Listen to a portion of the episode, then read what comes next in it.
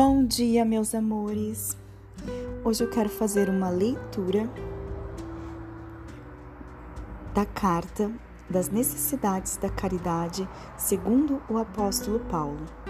Ainda que eu falasse todas as línguas dos homens e até mesmo a língua dos anjos, se não tiver caridade, sou apenas um metal que produz som e um sino que toca ainda que eu tivesse o dom de profetizar e conhecer todos os mistérios, e tivesse um perfeito conhecimento de todas as coisas, e ainda que tivesse toda a fé possível, capaz de transportar montanhas, se não tiver caridade, nada serei. E se tivesse distribuído meus bens para alimentar os pobres, entregado meu corpo para ser queimado, se não tiver caridade, tudo isso de nada me serviria.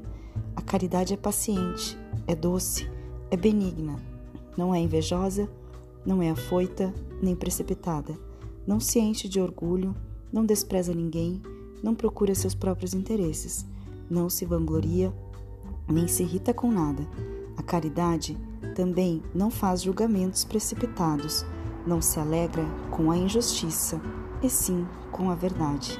Ela tudo suporta, tudo crê, tudo espera, tudo sofre. Entre essas três virtudes, a fé, a esperança e a caridade, a maior delas é a caridade. Paulo, primeira carta aos Coríntios. Gente, muito obrigada e um beijão.